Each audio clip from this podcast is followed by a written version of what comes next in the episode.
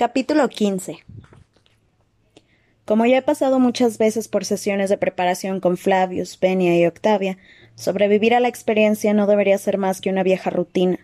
Sin embargo, no me esperaba el trauma emotivo al que me iban a someter. Todos y cada uno de ellos rompen a llorar en algún momento de la preparación al menos dos veces, y Octavia se pasa prácticamente toda la mañana gimiendo sin parar. Al parecer me han tomado cariño de verdad, y la idea de que regrese a la arena los ha destrozado. Si combinamos eso con el hecho de que al perderme se perderán el pase a todo tipo de acontecimientos sociales, sobre todo mi boda, la situación se vuelve insoportable. La idea de intentar ser fuertes por el bien de otra persona nunca se les ha pasado por la cabeza, así que me veo obligada a consolarlos, teniendo en cuenta que la que va a morir soy yo. Me resulta algo molesto. En cualquier caso, es interesante, porque me acuerdo de lo que dijo Pita sobre el ayudante del tren, que estaba triste porque los vencedores tuvieran que volver a luchar, que a la gente del Capitolio no le gustaba. Aunque todavía creo que se olvidarán de todo en cuanto suene el gong, es casi una revelación saber que los del Capitolio sienten algo por nosotros. Hasta ahora no les había supuesto ningún problema ver cómo asesinan a los niños año tras año, pero quizás sepan demasiado sobre los vencedores para olvidar que son seres humanos, sobre todo los que llevan siendo famosos muchos años. Demasiado parecido a ver cómo mueren tus amigos, demasiado parecido a lo que significan los juegos para la gente de los distritos. Cuando aparece Sina ya estoy irritable y exhausta de tanto consolar al equipo de preparación. Además, sus lágrimas constantes me recuerdan a las que sin duda se estarán derramando en casa. Aquí plantada, tapándome el dolor de la piel y el corazón con una fina bata, Sé que no puedo soportar ni una mirada más de lástima, así que, en cuanto entra por la puerta, le suelto. Te juro que si lloras, te mato ahora mismo. ¿Te han mojado mucho? me pregunta sonriendo. Si me escurres, chorreo, contesto bromeando. Sina me echa un brazo sobre los hombros y me conduce al comedor.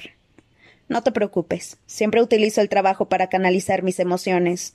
Así no hago, no hago daño a nadie salvo a mí mismo. No podré soportar otra mañana como esta. Lo sé. Hablaré con ellos. La comida me hace sentir un poquito mejor. Faisán acompañado de una selección de gelatinas con aspecto de gemas de colores y diminutas versiones de distintas verduras nadando en mantequilla, además de puré de patatas con perejil. De postre mojamos trozos de fruta en una olla de chocolate fundido, y Sina tiene que pedir una segunda olla porque al final me como el chocolate a cucharadas. Bueno, ¿qué vamos a llevar puesto en la ceremonia de apertura? Pregunto mientras rebaño la segunda, la segunda olla. ¿Cascos de minero o fuego? Sé que Pita y yo tendremos que vestir algo relacionado con el carbón para el desfile en carro. Mm, algo parecido. Mi equipo de preparación llega para vestirme y Sina los corre diciendo que han hecho un trabajo tan espectacular por la mañana que ya no les queda nada que arreglar. Ellos van a recuperarse y por suerte me dejan en manos de Sina. Primero me peina con el estilo trenzado que le enseñó mi madre y después se pone con el maquillaje. El año pasado utilizó poco para que la audiencia me reconociera cuando aterrizara en la arena, pero ahora me esconde la cara con toques de luz teatrales y sombras obscuras altas cejas enarcadas, pómulos resaltados, ojos ardientes y labios morados. El traje engaña a primera vista, porque parece sencillo, solo un mono negro ajustado que me cubre del cuello para abajo. Me coloca una media corona en la cabeza, como la que recibí al vencer, aunque está hecha de un pesado metal negro, no de oro.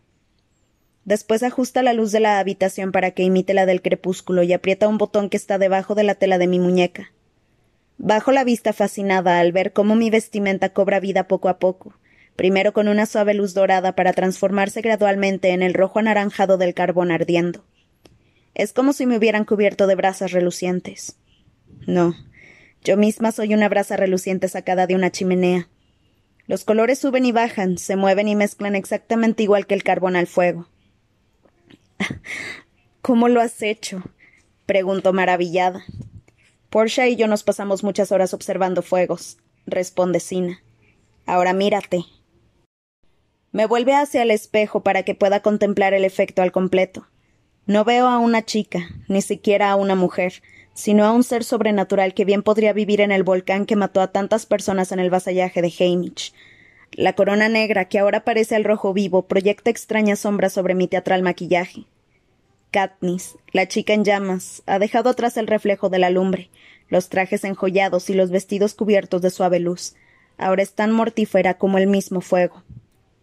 Creo que es justo lo que necesitaba para enfrentarme a los demás. Afirmo. Sí, me parece que tus días de pintalabios rosa y lacitos han terminado, responde Sina. Toca de nuevo el botón de la muñeca y apaga mi luz. Será mejor no gastar la batería. Esta vez, cuando estés en el carro, nada de saludos y sonrisas. Quiero que te limites a mirar al frente, como si el público no fuese digno de, lo que le, de que le prestes atención. Hmm, por fin algo que se me da bien. Sina tiene que encargarse de unas cuantas cosas más, así que decido dirigirme a la planta baja del centro de renovación, en el que está el enorme lugar de reunión para los tributos y sus carros antes de la ceremonia. Espero encontrar a Pita y Hamish, pero todavía no han llegado. A, diferencia del año pasado, en el que todos los tributos estaban prácticamente pegados a sus carros, esta escena es muy social. Los vencedores, tanto los tributos de este año como sus mentores, se mezclan en grupitos y hablan. Por supuesto, todos se conocen, mientras que yo no conozco a nadie. No soy el tipo de persona que va por ahí presentándose, así que acaricio el cuello de uno de mis caballos e intento pasar desapercibida. No funciona. Oigo el crujido antes de saber que está a mi lado, y cuando vuelvo la cabeza, los famosos ojos verde mar de Finico Dare están a pocos centímetros de los míos. Se mete un azucarillo en la boca y se apoya en mi caballo. Hola, Katniss. Dice, como si nos conociéramos desde hace años, cuando lo cierto es que no nos habíamos visto nunca. Hola, Finnick. Respondo, igual de tranquila, aunque me siento incómoda teniéndolo tan cerca, sobre todo con la cantidad de piel que lleva al aire. ¿Quieres un azucarillo? Pregunta, ofreciéndome la mano que está llena de ellos. Se supone que son para los caballos, pero ¿a quién le importa? Tienen muchos años para comer azúcar, mientras que tú y yo. Bueno, si vemos algo dulce, lo mejor es aprovecharlo. Finico Dare es una especie de leyenda viva en Panem. Como ganó los sexagésimos los sexagésimo quintos Juegos del Hambre con catorce años, sigue siendo uno de los vencedores más jóvenes. Al ser del Distrito 4 era un profesional, así que la suerte sí estaba de su parte, aunque ningún entrenador puede alardear de haberle dado su extraordinaria belleza. Alto, atlético, con piel dorada, cabello color bronce y, y esos ojos tan increíbles. Mientras los demás tributos de aquel año apenas conseguían que les regalaran un puñado de cereales o algunas cerillas, a Finnick nunca le faltó nada. Ni comida, ni medicinas, ni armas. Sus competidores tardaron una semana en darse cuenta de que tenían que matarlo a él, pero era demasiado tarde, y Finnick ya dominaba las lanzas y cuchillos que había encontrado en la cornucopia. Cuando recibió un paracaídas plateado con un tridente, que debe de ser el regalo más caro que he visto en la arena, todo estaba decidido. La industria del Distrito 4 es la pesca, y él llevaba toda su vida entre barcos. El tridente era como una extensión natural y mortífera de su brazo. Tejió una red con plantas y la utilizó para atrapar a sus oponentes y atravesarlos con el tridente. En cuestión de días, la corona era suya. Los ciudadanos del Capitolio llevaban babiando por él desde entonces. Debido a su juventud no pudieron tocarlo hasta que pasaron un par de años. Sin embargo, desde que cumplió los dieciséis se ha pasado los juegos perseguido por sus admiradores, locos de amor por él. Nadie conserva sus favores durante mucho tiempo, ya que Finnick pasa por cuatro o cinco durante su visita anual, viejos o jóvenes, encantadores o insulsos, ricos o pobres. Él les da compañía y, acepta sus extravagantes regalos, aunque nunca se queda, y una vez que se marcha no regresa. No puede discutirse que Finnick es una de las personas más impresionantes y sensuales del planeta, pero sinceramente a mí nunca me ha resultado atractivo. Quizás sea demasiado guapo o demasiado fácil de obtener, o quizás simplemente sea demasiado fácil perderlo. No, gracias, le digo a lo del azúcar. Aunque sí me podrías aunque sí me podrías prestar tu traje alguna vez. Está envuelto en una red dorada con un estratégico nudo en la entrepierna para que técnicamente no se diga que va desnudo, aunque casi casi. Seguro que su estilista piensa que cuanto más Finnick ve a la audiencia, mejor. Mm, me estás matando de miedo con ese atuendo. ¿Qué ha pasado con tus preciosos vestidos de niñita? me pregunta, humedeciéndose los labios un poco con la lengua. Es probable que eso vuelva loco a casi todo el mundo. Sin embargo, por algún extraño motivo yo solo recuerdo al viejo Cray babeando por una pobre joven hambrienta. Me quedan pequeños, Finnick pone la mano en el cuello de mi traje y acaricia la tela entre los dedos. Es una lástima lo del vasallaje. Podrías haber triunfado como nadie en el Capitolio. Joyas, dinero, lo que hubieras querido. No me gustan las joyas y tengo más dinero del que necesito. ¿En qué gastas el tuyo, Finnick? Bueno, llevo muchos años sin vivir de algo tan ordinario como el dinero. Entonces, ¿cómo pagan por el placer de tu compañía? Con secretos, responde en voz baja. Se acerca tanto que sus labios casi entran en contacto con los míos. ¿Y tú, chica llamas? ¿Tienes algún secreto que merezca mi tiempo? Por alguna estúpida razón me sonrojo, pero me obligo a mantenerme firme. No, soy un libro abierto, le susurro. Todos parecen conocer mis secretos antes que yo misma. Por desgracia, creo que es cierto, responde él sonriendo. Después mira a un lado. Ya viene Pita. Siento que tuvieran que cancelar su boda. Sé lo muchísimo que debe sentirlo. Se mete otro azucarillo en la boca y se aleja tranquilamente. Pita aparece a mi lado vestido con un traje idéntico al mío. ¿Qué quería Finico there? me pregunta. Me vuelvo y acerco mis labios a los de Pita, dejando caer los párpados para imitar a Finnick. Me ha ofrecido azúcar y quería saber todos mis secretos. Respondo con voz seductora. ¿De verdad? pregunta Pita entre risas. de verdad. Te contaré el resto cuando deje de sentir escalofríos. ¿Crees que habríamos acabado así si solo hubiera ganado uno de nosotros? Pregunta, mirando a los demás vencedores. ¿Como una parte más de la feria de los monstruos? Seguro, sobre todo tú. Ah, ¿y por qué sobre todo yo? pregunta sonriendo. Porque sientes debilidad por las cosas bellas y yo no, afirmo con aire de superioridad. Te atraerían al Capitolio y estarías completamente perdido. Saber apreciar la belleza no es lo mismo que sentir debilidad, señala Pita, salvo quizá en lo que respecta a ti. Empieza la música. Veo que las grandes puertas se abren para el primer carro y que la multitud ruge. ¿Vamos? Me ofrece una mano para ayudarme a subir. Subo, y lo ayudo a subir después de mí. No te muevas, le digo, para poder enderezarle la corona. ¿Has visto tu traje encendido? Vamos a estar magníficos otra vez. Del todo, aunque Porsche dice que tenemos que actuar como si estuviéramos por encima de todo. Nada de saludar y demás. ¿Dónde están, por cierto? Del todo, aunque Porsche dice que tenemos que actuar como si estuviéramos por encima de todo. Nada de saludar y demás. ¿Dónde están, por cierto? No lo sé. Sigo con la mirada a la procesión de carros. Puede que sea mejor que nos encendamos solos. Lo hacemos, y en cuanto empezamos a brillar la gente nos señala y habla, y sé que de nuevo seremos la comidilla de la ceremonia de apertura. Casi estamos en la puerta. Vuelvo la cabeza a izquierda y derecha en su busca. Pero ni Porsche ni Sina, que estuvieron con nosotros hasta el último segundo el año pasado, están a la vista. ¿Se supone que tenemos que ir de la mano este año? Pregunto. Supongo que lo dejan a nuestra elección. Levantó la mirada hacia esos ojos azules que no podrían parecer mortíferos ni con, mortíferos ni con un kilo de maquillaje teatral, y recuerdo cómo, justo hace un año, estaba preparada para matarlo, convencida de que él intentaba matarme. Ahora todo está al revés.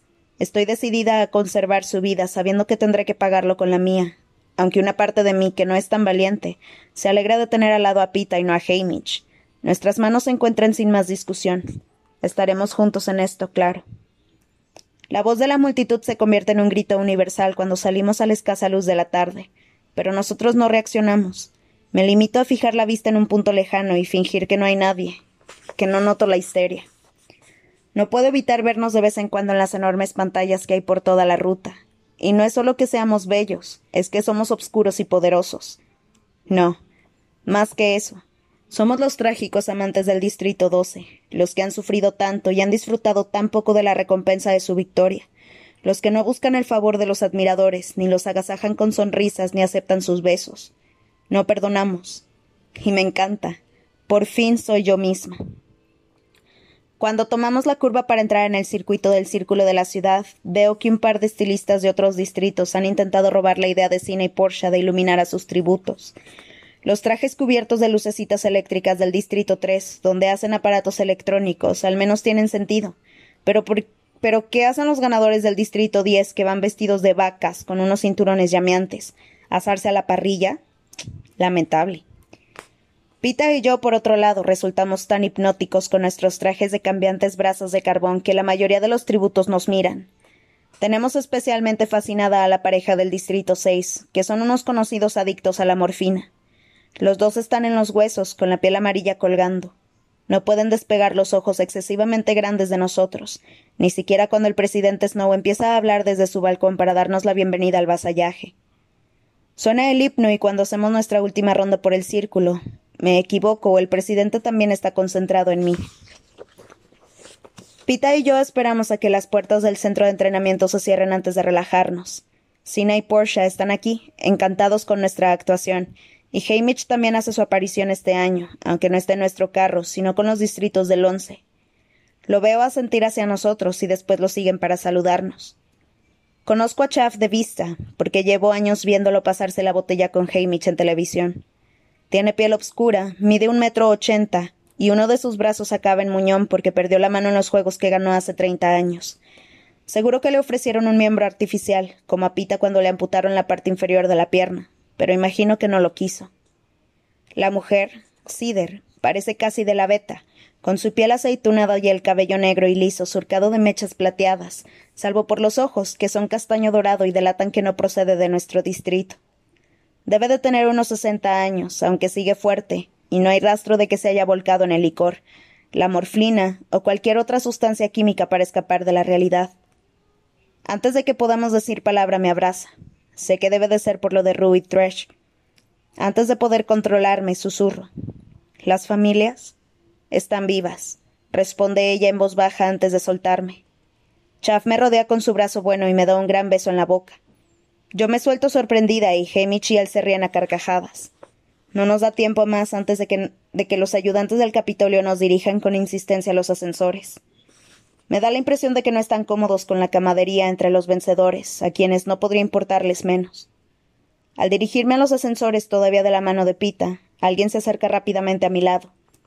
La chica se quita un tocado de ramas con hojas de la cabeza y lo tira detrás de ella sin molestarse en ver dónde cae. Joanna Mason, del Distrito 7. Madera y papel. De ahí el árbol. Ganó haciéndose pasar de forma muy convincente por una enclenque indefensa, de modo que nadie le hiciera caso. Después demostró tener una cruel habilidad para el asesinato.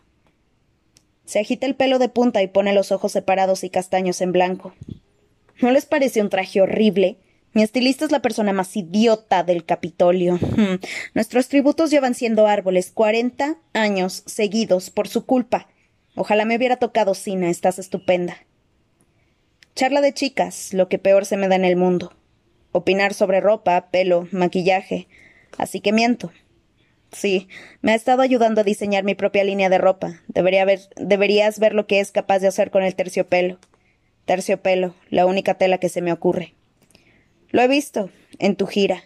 ¿Sabes ese modelo sin tirantes que llevas en el Distrito 2? El azul intenso con diamantes.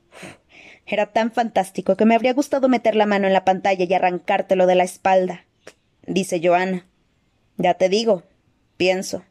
Y de paso, llevarte unos centímetros de piel.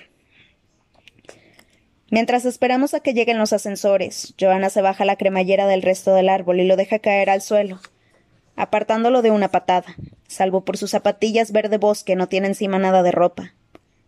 Así está mejor, comenta.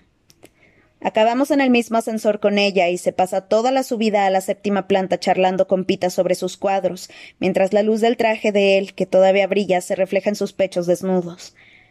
Cuando se va no hago caso de mi compañero, pero sé que está sonriendo. Aparto su mano cuando salen Chaff y Cider y volvemos a quedarnos solos, y él se echa a reír. ¿Qué? exclamo, dándole la espalda cuando salimos a nuestra planta. ¿Eres tú, Katniss? ¿No te das cuenta? ¿Soy yo qué? La razón por la que actúan así. Finny con los azucarillos, Chaff con el beso y todo el numerito de Joanna desnudándose. Intenta ponerse un poco más serio, sin éxito. Juegan contigo porque eres muy. ya sabes. No, no lo sé.